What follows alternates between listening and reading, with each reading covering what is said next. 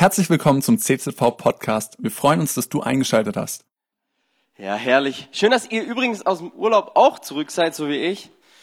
Ich war auch im Urlaub, 5000 Kilometer ums Mittelmeer in zwei Wochen. Hört sich jetzt für den einen oder anderen sehr unentspannt an. Für mich war es entspannt. Je nachdem, wie du von der Persönlichkeit gestrickt bist, ist es entweder entspannt oder nicht entspannt. Mal eine kurze Frage. Wer würde gern mit mir in, Unfall, äh, in Urlaub? Oh, es gibt sogar zwei Leute. Ja, das ist immer sehr schwer, irgendjemanden zu finden, der mit mir Urlaub machen will, weil ich weiß nicht, oder man weiß nicht, ob man lebend wieder zurückkommt. Aber ich bin lebend da, preis den Herrn. Gott ist gut. Und Markus ist im Urlaub. Basti wird in Urlaub gehen. Ähm, haben ein bisschen Pech mit dem Wetter. Gut, ich weiß nicht, wie es gerade in Frankreich ist. Äh, aber ja, als wir im Urlaub waren, als wir runtergefahren sind nach Kroatien, da war es hier plötzlich 37 Grad. Da dachte ich so, krass, weil bei uns hat es nur 32 gehabt unten und hat an manchen Tagen geregnet. Ähm, ja, wenn du, wenn du jetzt in deinem Leben quasi nur für einen Urlaub lebst und dann im Urlaub ankommst und es nur regnet, dann ist schon hart. Dann ist schon richtig hart. Aber hey, wir wollen eine Kirche sein, die für Gott lebt. Und ich glaube, Gott hat heute Morgen was für uns vorbereitet. Die Predigt heißt das teuflische Angebot. Sag mal zu deinem Nebensitzer, das teuflische Angebot. Also wenn du Nebensitzer hast, ich glaube, der Teufel macht uns Menschen Angebote mit dem Ziel, dass wie das ja mit dem Ziel zum Verhandeln. Okay, der Teufel will mit uns verhandeln und das Ziel der Predigt heute Morgen ist: Hey, wir wollen die teuflischen Angebote identifizieren und wir wollen sie ablehnen, weil wir wollen eine Kirche sein, die kompromisslos lebt. Wir wollen eine Kirche sein, hey, die, die den Weg geht, die die Wahrheit kennt und straight für Jesus Christus lebt. Von einem paar Jahren war ich in Singapur und das Freizeitmotto der Singapurianer heißt shoppen. Okay, die lieben es zu shoppen. Ja, ich kaufe ein, also bin ich, cognito ergo sum. Die lieben es zu shoppen. Ich, ich kann mich erinnern, ich saß in so einem Kaffeeshop und neben mir saß so eine braun gebrannte Frau mit Schlitzaugen und die war so übelst fertig. Und ich habe sie gefragt, hey, woher kommen Sie? Sie sagt so aus Alaska.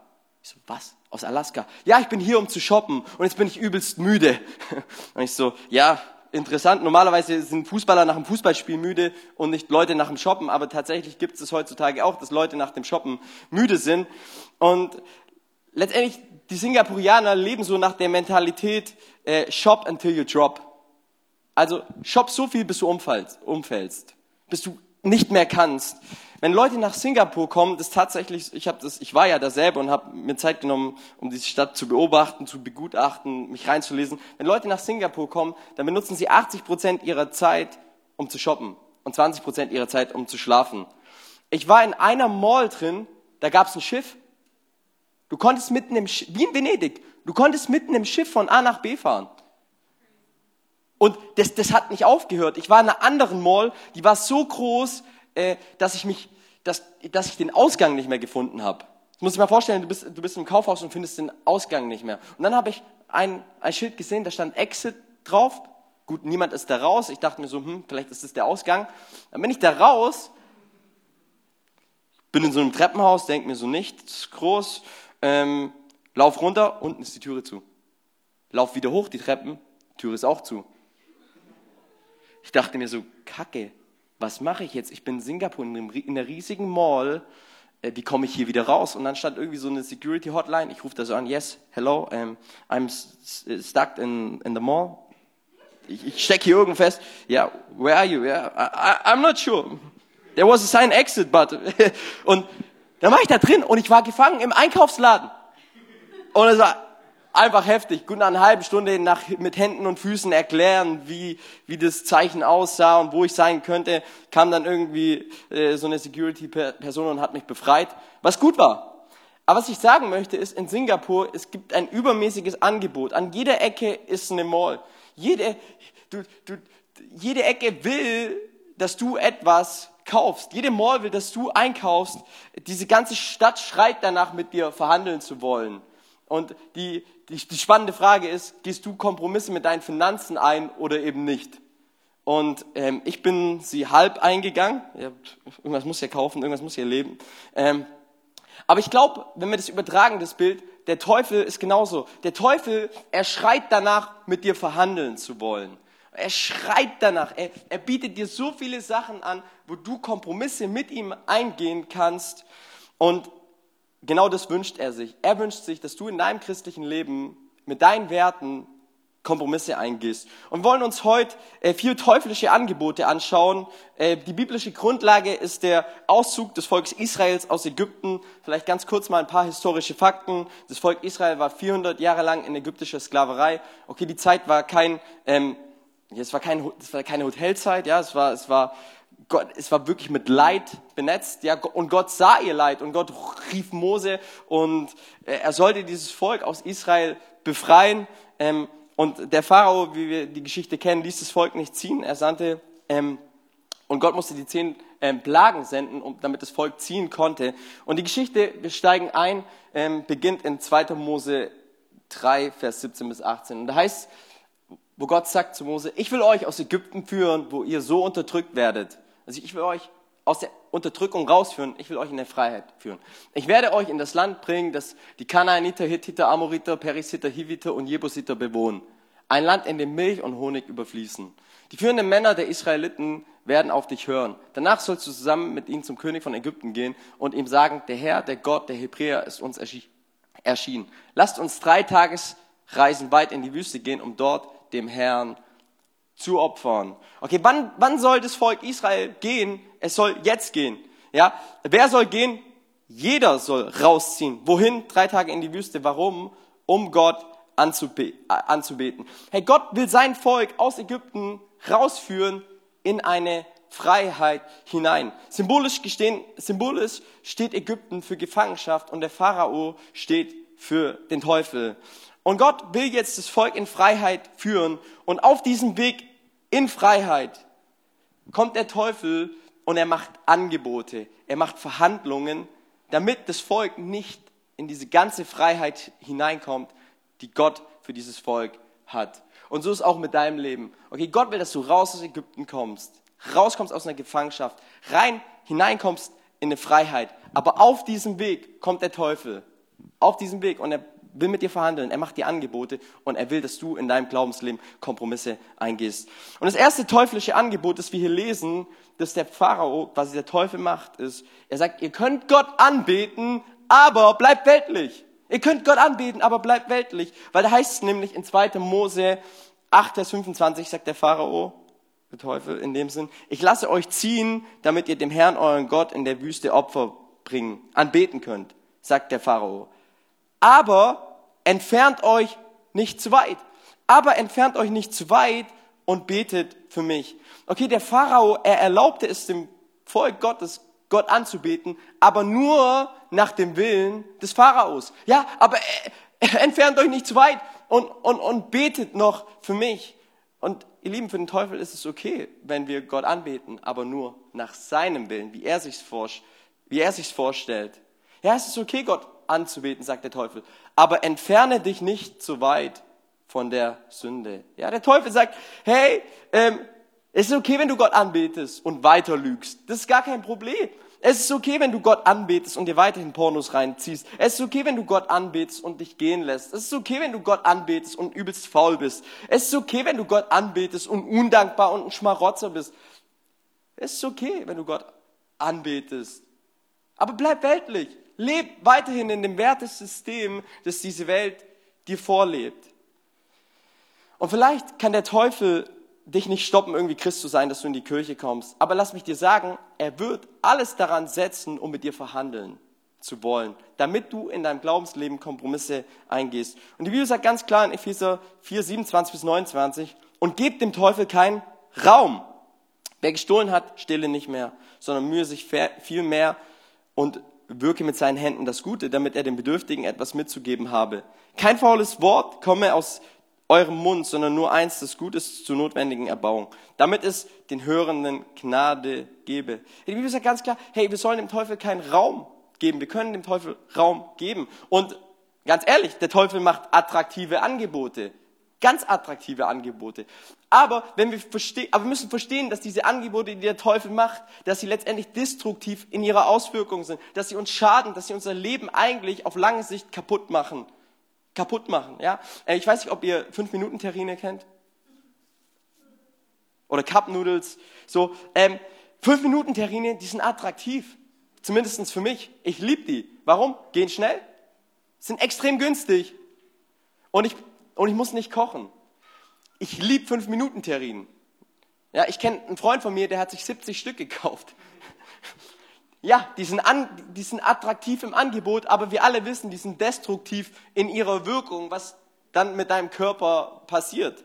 Auf lange Sicht ist es nicht gut. Und Sünde mag am Anfang gut aussehen, mag attraktiv aussehen, aber die Auswirkung, die Konsequenz ist absolut destruktiv für unser Leben. Und hey, wir wollen Christen sein. Wir wollen Christen sein in einer, in einer, in einer Welt, wo so viele Kompromisse da sind, aber wir wollen uns entscheiden, kompromisslos zu leben. Herr, lasst uns zu unseren christlichen Überzeugungen stehen und vor allem nicht nur stehen, sondern unsere christliche Überzeugungen zu leben, dass die Ehe absolut heilig ist und dass der Sex im Rahmen der Ehe stattfindet, dass Abtreibung, dass es Mord ist, weil ein Leben weggenommen wird, dass Homosexualität nicht die Form von Sexualität ist, die, die sich Gott wünscht. Und ich weiß, es ist nicht immer attraktiv, aber letztendlich ist es doch Wahrheit.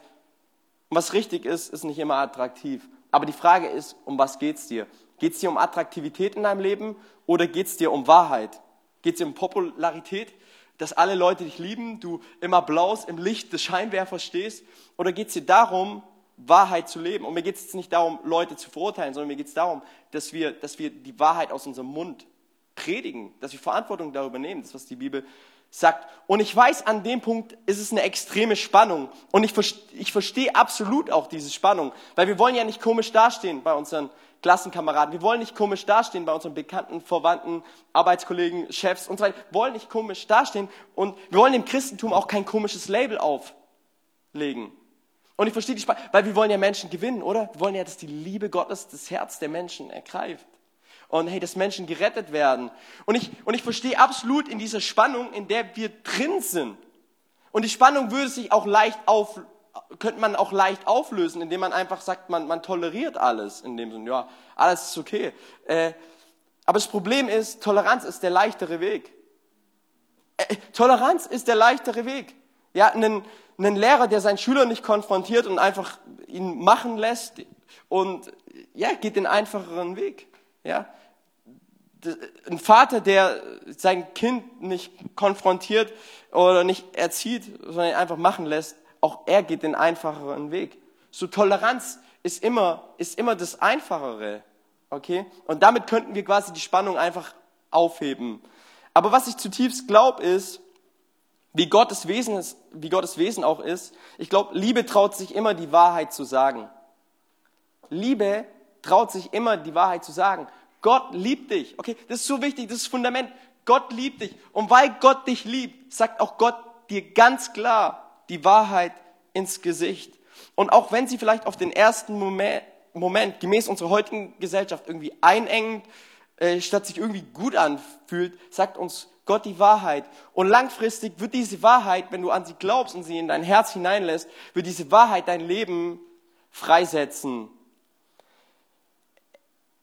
Hey, wenn es darum geht, Christ zu sein, dann bedeutet es, dass Gott so viel mehr an deinem Charakter interessiert ist, als all deine Errungenschaften oder materialistischen Gegenstände oder Dinge, die du dir über die Jahre hin angesammelt hast. Gott ist so viel mehr interessiert an deinem Charakter. Gott will dich formen. Und weißt du, was passiert, wenn, wenn du anfängst, mit dem Teufel zu verhandeln? Er ist genauso. Er verspricht dir Freiheit, Vergnügen, ein schönes Leben. Aber am Ende des Tages führt er dich in eine, führt er dich in eine Gefangenschaft rein. Er führt dich in Ketten hinein. Und jetzt sagst du dir aber, Nani, ganz ehrlich, Paulus sagt im Galaterbrief, ich bin Sklave Christi. Ich bin Sklave Christi. Hört sich das irgendwie nach Freiheit an? Paulus, hast du irgendwas nicht verstanden? Hört sich das irgendwie nach Freiheit an und ich habe ein freies Leben irgendwo? Aber weißt du, Freiheit, und das ist ein wichtiger Punkt, Freiheit im biblischen Verständnis ähm, bedeutet nicht gleich Unabhängigkeit. Bedeutet nicht gleich Unabhängigkeit. Freiheit bedeutet nicht Unabhängigkeit. Wer da allgemein meint, im Leben unabhängig zu sein, der lebt eigentlich in einer Illusion. Und er lebt eigentlich in einer Lebenslüge. Weil weißt du warum? Ab Sekunde eins dieses Lebens bist du abhängig von was? Du bist abhängig von Sauerstoff. Weißt du, von was du noch abhängig bist? Du bist abhängig von Liebe. Weil wer nicht mehr liebt, der ist eigentlich irgendwo tot. Du kannst so viel Geld haben, du kannst so viel äh, geschafft haben, du kannst den krassesten Titel haben, du, äh, alle Menschen können dich lieben, ähm, aber hey, wenn, wenn, ja, wenn, wenn du nicht auch Liebe weitergeben kannst, hey, dann bist du, dann, dann bist du tot. Und deswegen ist letztendlich, ähm, wer meint, unabhängig zu sein, ist eigentlich eine Lebenslüge. Und ich finde, deswegen ist auch Unabhängigkeit nichts Schönes. Unabhängigkeit ist nichts Schönes. Hey, wir brauchen Beziehungen, stimmt's? Du brauchst einander. Und es macht, äh, erst wenn der Mann die Frau hat, dann macht's wieder Spaß. Oder andersrum. Oder vielleicht auch nicht. Ich weiß nicht. Äh, aber letztendlich, wir brauchen uns. Wir brauchen Beziehungen. Und Paulus sagt, hey, ich bin Sklave Gottes. Damit sagt er eigentlich, hey, ich bin abhängig von Gott.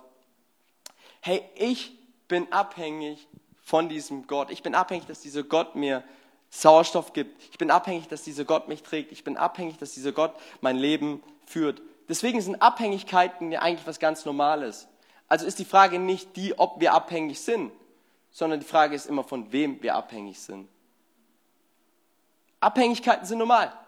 Die Frage ist nicht, ob du abhängig bist, sondern von wem bist du abhängig. Ey, wollen wir eine Kirche sein, die von Gott abhängig sind? Wollen wir Menschen, die wirklich wollen wir Menschen sein, die sagen, hey Gott, ich mache mich wirklich von dir abhängig. Ich, ich nehme das teuflische Angebot nicht an. Ich, ich lehne es ab, weil ich, weil ich damit sagen möchte, hey, ich bin abhängig von dir. Und das ist die tiefste Freiheit. Weil du mein Leben in deiner Hand hältst. Und wir sehen hier, Mose lehnte das Angebot ab, weil er sagte sich, entweder Gott, ich bete dich ganz an, oder Gott, ich bete dich gar nicht an. Punkt zwei ist, ihr könnt Gott anbeten, aber im gesunden Maße. Ja, sei nicht so radikal. Sei nicht so radikal. Bleib noch einen Schritt, bleib einen Schritt in Ägypten, bleib ein bisschen nah. Ähm, ja, ist okay, Christ zu sein, aber bitte mit der richtigen Balance. Schon mal das Wort gehört in der heutigen Zeit, mit der richtigen Balance.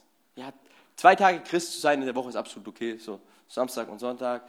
Ja, die richtige, die Balance muss einfach stimmen. Hey, ist okay, Christ zu sein, aber ja, die Wassertaufe, das ist nicht so wichtig. Ach, biblisch gesehen, das meint Jesus ja wahrscheinlich doch nicht so und so. Ey, ist okay, Christ zu sein, aber ich, ich gebe Gott nicht meinen Zehnten, ich gebe auch Gott nicht meine Zeit. Äh, ja, es ist so die richtige, ja, die richtige Balance. Es ist okay, Christ zu sein, aber ich erzähle es nicht allen weiter. Ja, ich bin, ich bin nicht so radikal. Ähm, aber stell dir mal vor, du bist verliebt und du sagst zu deiner Freundin, ja, hey, wir können uns, wir können uns treffen, aber mit der richtigen Balance. Wir können uns treffen mit der richtigen Balance. Wir treffen uns Montag von genau 18 Uhr bis 19.30 Uhr. Dienstag haben wir Zeit von, ähm, von 14 Uhr bis 15 Uhr und am Samstag treffen wir uns auch nochmal. Äh, würde das funktionieren? Nein, da, da, da, da, hast du keine Balance mehr. Ja? Da schwebst du wenn, du, wenn, wenn du verliebt bist. Und deswegen, hey, Jesus nachzufolgen ist radikal und es bedeutet, dass wir ganz aus Ägypten rauskommen, dass wir in diese Freiheit hineinkommen die Gott für unser Leben hat.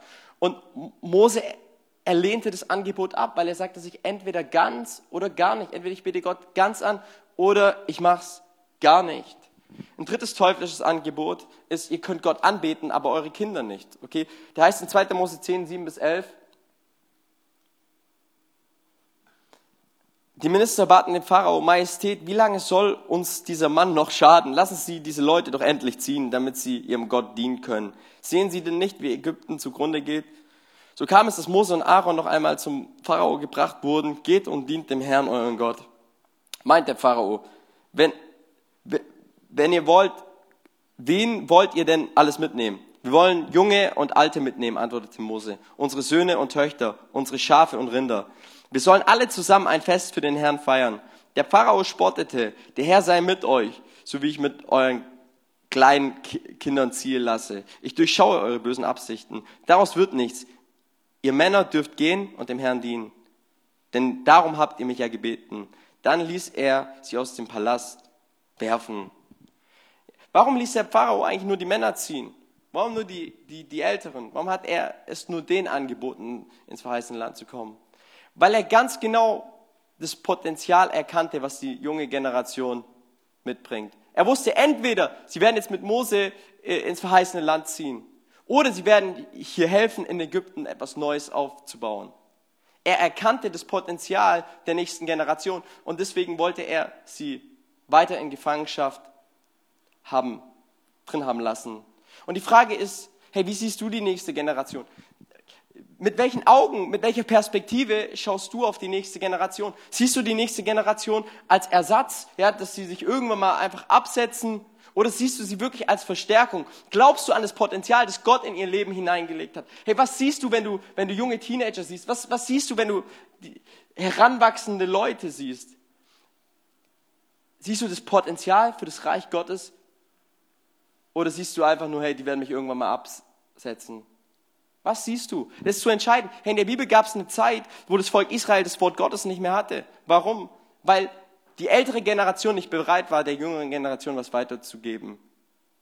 Weil sie nicht mehr die Geschichten erzählt haben, was sie mit Gott erlebt haben. Und wie oft kommen wir in die Gefahr, dass wir, dass wir es vergessen, der jungen Generation zu erzählen, was Gott eigentlich in unserem Leben getan hat.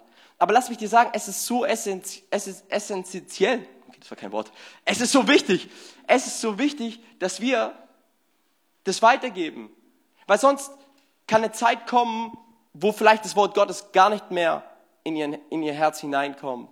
Und deswegen liegt auch eine Verantwortung auf uns, auf unsere, auf unsere Generation, das weiterzugeben. Wie du siehst, wie du nächste Generation siehst, wird entscheiden letztendlich auch, wie sie werden wird. Moody kam mal zurück von einem evangelistischen Event und er wurde gefragt, hey Moody, wie viele Leute haben sich bekehrt? Und Moody sagt, zweieinhalb. Zwei Jugendliche und ein Erwachsener. Warum? Hey, weil der, der Erwachsene hat sein halbes Leben schon gelebt. Und die Jungen, die haben das Leben noch vor sich. Hey, die können noch so richtig was reißen. Das heißt nicht, dass die Erwachsenen nichts mehr reißen können. Versteh mich, versteh mich bitte nicht falsch. Aber, hey, in, bei den Jungen ist so viel Potenzial. Hey, ganz ehrlich, wenn ich in der Jugend bin, ich denke mir so, boah, krass, boah, krass, boah, krass, krass, krass, krass, krass, krass. Und ich denke mir so, wow, das, ich sehe jetzt schon Leiter, ich sehe jetzt schon Leute, die krass äh, vorwärts gehen, ja, vorwärts gehen können, wenn ihr Herz gegründet ist in Jesus. So wie wir sehen, entscheiden, entscheidet, wie es werden wird. Und ich appelliere und lasst uns, lasst uns das glauben, dass die junge Generation nicht da ist, um, um uns zu ersetzen, sondern um, sondern um uns zu verstärken. Es gibt eine Geschichte im Alten Testament, da kamen Gesandte aus Babel, um Hiskia Geschenke zu überbringen. Hiskia zeigte diesen Leuten dann seinen ganzen Reichtum und seine Schätze. Und der Prophet Jesaja kommt zu ihnen und er fragt ihn, hey, was, äh, was wollten diese Gesandten und woher kamen die? Und dann heißt in 2. Könige 20, äh, sie kamen aus dem fernen Babel.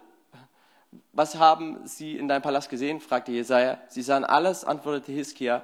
Ich habe ihnen alles gezeigt, was ich besitze, all meine Schätze. Da sagte Jesaja zu Hiskia, lass dir Folgendes vom Herrn sagen. Es wird eine Zeit kommen, in der alles, was du besitzt, alles, was deine Vorfahren bis heute gesammelt haben, nach Babel gebracht wird. Es wird nichts hier bleiben, spricht der Herr. Und dann heißt es weiter, deine eigenen Nachkommen werden verschleppt werden, sie werden dort im Palast dem König von Babel dienen. Da sagte Hiskia zu Jesaja, diese Botschaft des Herrn, die du mir überbracht hast, ist gut. Hey, die ist gut. Warum? ähm, denn er dachte sich, und hier kommt der Punkt, immerhin werden zu meinen Lebzeiten Frieden und Sicherheit herrschen. Immerhin zu meinen Zeiten. In meinen Zeiten gibt es Frieden, Sicherheit. Später wird das, ist kein Problem, wenn, wenn das später mal passiert. Und was, war, was, ist der Knack, was ist der Knackpunkt hier? Hiskia lebte für seine Generation. Hauptsache er ist irgendwo glücklich. Hauptsache er hat irgendwie Sicherheit. Hauptsache ihm geht's gut. Und hier will ich einen Punkt setzen. Wenn wir egoistisch für unsere Generation leben, dann hat der Teufel die nächste Generation gewonnen. Aua, das tut weh. Aber das ist Wahrheit. Wenn wir egoistisch für unsere Generation leben, dann hat der Teufel die nächste Generation gewonnen. Und hey, jeder von uns kann Verantwortung an dem Punkt nehmen und kann sagen, hey, Schwester so und so oder Bruder so, ich erzähle dir mal gern, was, was Gott in meinem Leben getan hat. Wir, alle können einer Person irgendwo was weitergeben. Du musst nicht der ganzen, du musst nicht die ganze Welt irgendwie retten, aber die Menschen, die in deinem Umfeld sind, deine Familie, da fängt es an. Als Vater. Oder hey, da wo du Opa bist, da gibst du deinen Enkeln was weiter. Und hier ist, und, und was macht der Mose mit diesem Angebot, dass nur die Männer ziehen sollten? Mose sagte, wir alle gehen. Nicht nur die Männer gehen, wir alle gehen. Wir alle werden rausziehen. Er lehnte das Angebot ab. ein viertes Angebot und ein letztes Angebot, ähm, das der Teufel uns macht. Hey, ihr könnt Gott anbeten, aber gebt ihm nichts. Gebt ihm nichts. Wir können anbeten, aber gebt ihm nichts. 2. Mose 10, Vers 24. Da rief der Pharao Mose herbei und sagte, zieht hin, dient dem Herrn. Nur eure Schafe und Rinder sollen zurückbleiben. Und hey, damals in der Antike waren Rinder und Schafe sehr viel wert. Okay, sie waren, sie waren letztendlich entscheidend auch für den Lebensunterhalt der Leute, der Menschen, die gelebt haben. Und Gott sagt, und Mose sagt, hey, auch, auch, auch die Schafe und Rinder, auch das soll mitkommen. Auch das Wertvolle soll mitkommen. Weißt du, dass der Teufel dir sagt, ja, chill im Gottesdienst, aber hey, gib, gib nichts, mach nichts. Genieß es, hab, hab Spaß, aber hey, für Gottes Reich tu nichts. Und ich, und ich möchte dich so ermutigen und ich möchte dich gleichzeitig herausfordern. Hey, gib das Beste, was du hast, gib es Gott. Ja, deine Zeit. Hey, stell dir mal vor, du hast jeden Tag 86.400 Euro. Okay, stell dir mal vor, du hast jeden Tag 86.400 Euro und du hast nur einen Tag Zeit, das Geld auszugeben. Darf ich mir ehrlich fragen, wer von euch wird es ausgeben? Du, du kannst nicht sparen. Du hast nur einen Tag. Ich glaube, wir alle würden es ausgeben. Ähm, was ich dir sagen will, ist, du hast 86.400 Sekunden jeden Tag. 86.400 Sekunden, die du die du geben kannst, wo du sagen kannst, okay Gott, hey, ich möchte einen Unterschied äh, für das Reich Gottes machen. Hey, wie schaut's aus mit Finanzen? Ich will dich ermutigen, hey, wenn dein zehnter Teil noch nicht im Hause Gottes ist, hey, dann bring ihn hinein. Warum, warum, warum sagt Gott, dass wir den Zehnten geben sollen? Warum sagt er das? Nicht, weil Gott Geld braucht. Gott braucht kein Geld. Der hat die Welt erschaffen. Gott braucht kein Geld.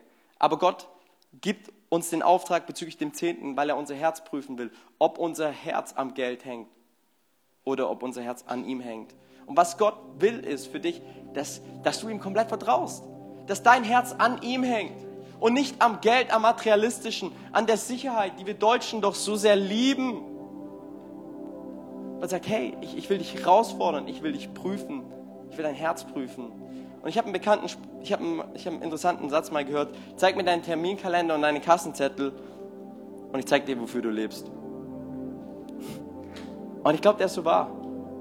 Zeig mir deinen Terminkalender und zeig mir deinen Kassenzettel und ich zeig dir, wofür du lebst. Und der Teufel sagt, hey, du kannst Gott anbeten, du kannst Gott anbeten, kein Problem. Aber hey, tu nicht, mach nichts, investier dich nicht. Ähm, leb für dich trotzdem weiter, wie du immer gelebt hast. Und was sagt Mose? Mose sagt, nein, ich lehne dieses Angebot ab. Warum? Weil ich will, dass alles Gott anbetet. Ich will, dass mein Leben Gott anbetet. Dass das, was ich bin, alle meine Lebensbereiche, dass sie Gott ehren, dass sie Gott groß machen. Er wusste die Gefahr schon, die kommen wird. Und weißt du was? Da heißt es dann in 2. Mose 10, 25, 26. Aber Mose widersprach Hey, du musst uns schon erlauben, Tiere mitzunehmen, die wir dem Herrn, unserem Gott, als Schlacht- und Brandopfer darbringen können.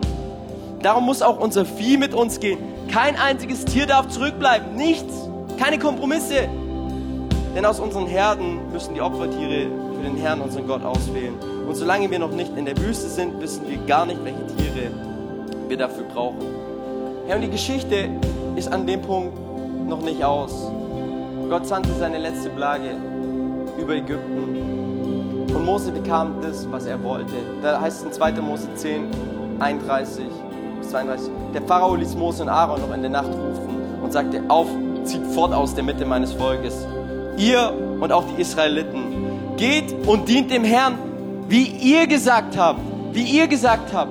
Geht und segnet auch mich. Geht und segnet auch mich.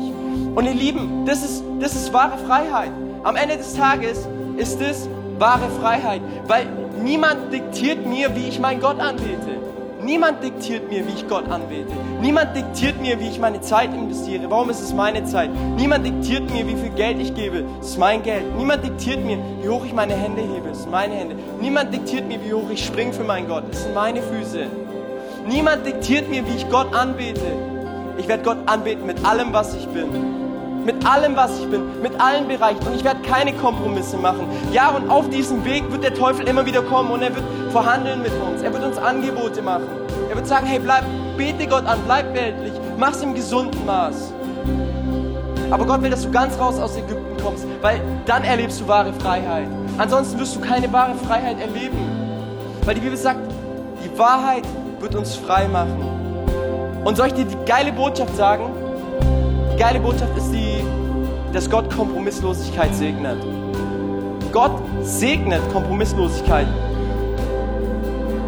Wir sehen in 2. Mose 12, 35 bis 36, die Israeliten taten, was Mose gesagt hatte. Sie erbaten den Ägyptern Geräte aus Silber und Gold und auch Gewänder. Hey, bevor die ausgezogen sind, sind die ausgezogen mit Geräten aus Silber, aus Gold und auch Gewänder. Hey, Gott, Gott segnet ganz klare Kompromisslosigkeit, wo wir unseren Weg gehen und sagen, Teufel, ich, ich erkenne dein Angebot, ich erkenne dein Angebot, aber ich lehne es ab. Und weißt du, was du brauchst? Du brauchst Menschen um dich herum, die auch kompromisslos sind. Du brauchst Menschen, die, Herz haben und sagen, hey, ich möchte das Reich Gottes bauen. Hey, es ist, es ist nicht leicht in unserer Welt, kompromisslos zu leben. Wie oft versucht der Teufel, mein Leben an den Punkt zu bringen, dass ich Kompromisse eingehe? Echt oft. Ich stehe so oft in der Versuchung, Kompromisse einzugehen. Aber die Frage ist, und es ist das Entscheidende,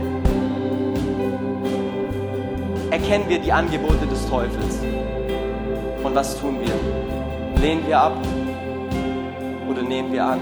Weißt du, Gott hat uns dazu berufen, abzulehnen, weil wir sind Kinder Gottes und damit auch Überwinder. Überwinder in dieser Welt.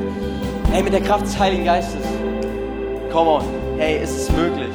Es ist absolut möglich, dass, dass wir den Angeboten des Teufels widerstehen. Cool, dass du dir unsere Predigt angehört hast. Wir hoffen, sie hat dir geholfen und wir wollen dich ermutigen, auch während der Woche Teil einer Kleingruppe zu werden. Schreib uns einfach eine E-Mail an podcast.czv-kreuzheim.de oder komm einfach am Sonntag in unseren Gottesdienst. Folge uns außerdem auf Facebook oder Instagram für alle weiteren Infos. Wir freuen uns auf dich.